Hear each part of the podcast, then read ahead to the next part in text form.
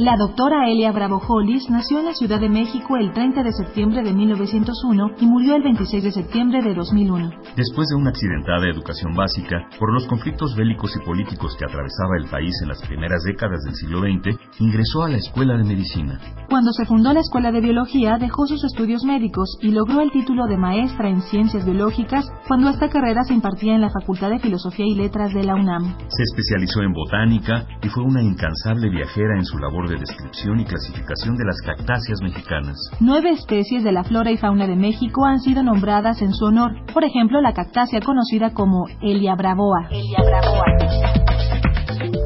La doctora Silvia Torres Castilleja nació en la Ciudad de México en 1940. Estudió física en la Facultad de Ciencias de la UNAM e hizo su doctorado en astronomía en la Universidad de California en Berkeley. Ha sido directora del Instituto de Astronomía de la UNAM y vicepresidenta de la Unión Astronómica Internacional.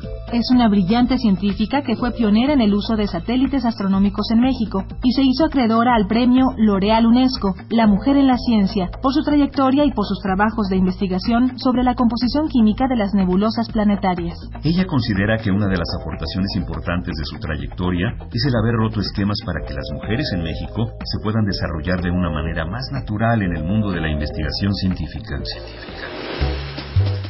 La doctora Carmen Gracida Juárez es médica cirujana con especialidad en trasplantes y trabaja desde hace más de 30 años en la unidad de trasplantes del Centro Médico Nacional. En su área de trabajo se realizan anualmente más de 100 trasplantes de riñón y la experiencia de la doctora Gracida en esta materia es ampliamente reconocida. Es una de las pocas mujeres mexicanas cirujanas con esta especialidad y le tocó abrir brecha en un tiempo en el que la presencia femenina en el área de la cirugía era realmente excepcional. Cuando comenzó a desempeñarse como cirujana, fue aceptada en el Centro Médico Nacional con el argumento de que operaba como hombre.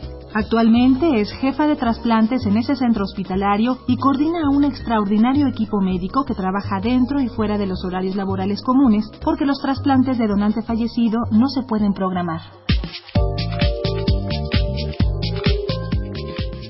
La doctora Gloria Mesa es bióloga y forma parte del Centro de Investigación y Estudios Avanzados del Instituto Politécnico Nacional. Ella es pionera en México en el estudio del citoesqueleto, que es la estructura dinámica que mantiene la forma de la célula y determina buena parte de sus funciones, y que fue descubierto a principios de los 80 por el investigador canadiense Kate Porter. Los estudios de la doctora Mesa se han concentrado en el citoesqueleto de parásitos como la amiba, con lo que contribuye a buscar nuevos métodos para combatir las enfermedades que estos microorganismos provocan. Fue fundadora y segunda presidenta de la Sociedad Mexicana de Biología Celular.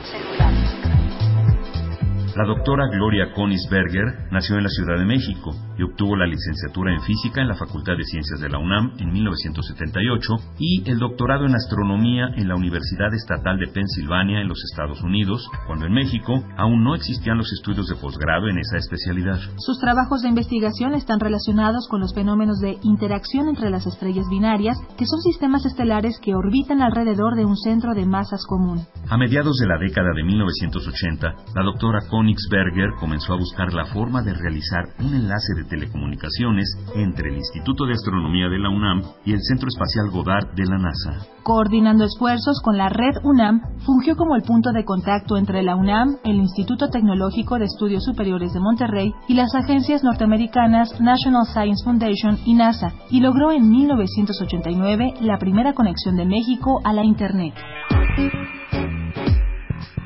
Elia Bravo, Silvia Torres, Carmen Gracida, Isaura Mesa y Gloria Königsberger.